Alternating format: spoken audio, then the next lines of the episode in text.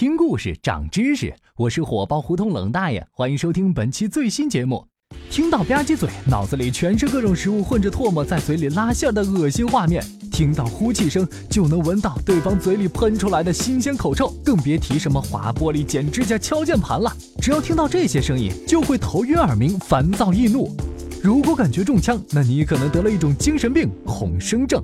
别紧张，恐声症只是跟强迫症差不多的常见疾病，主要由噪音和不良情绪之间的条件反射导致。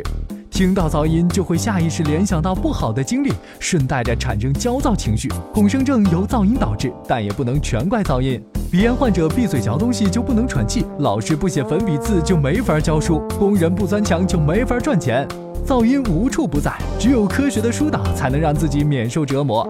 恐声症们可以试着心平气和地跟噪音制造者沟通，或者直接戴上耳机把噪音隔离出去。现代医学治疗恐声症的临床试验都和重建条件反射有关，其中的一个实验是让恐声症患者一边听划玻璃声，一边闻美食的香味儿，持续一段时间后，百分之八十三的患者对这种噪音的不良反应都减轻了。也有部分人的恐声症无法治疗，对噪音的敏感严重的影响到了他们的正常生活，有的听到一点噪音就失眠，整宿睡不着觉；有的害怕粉笔摩擦，小小年纪就开始厌学；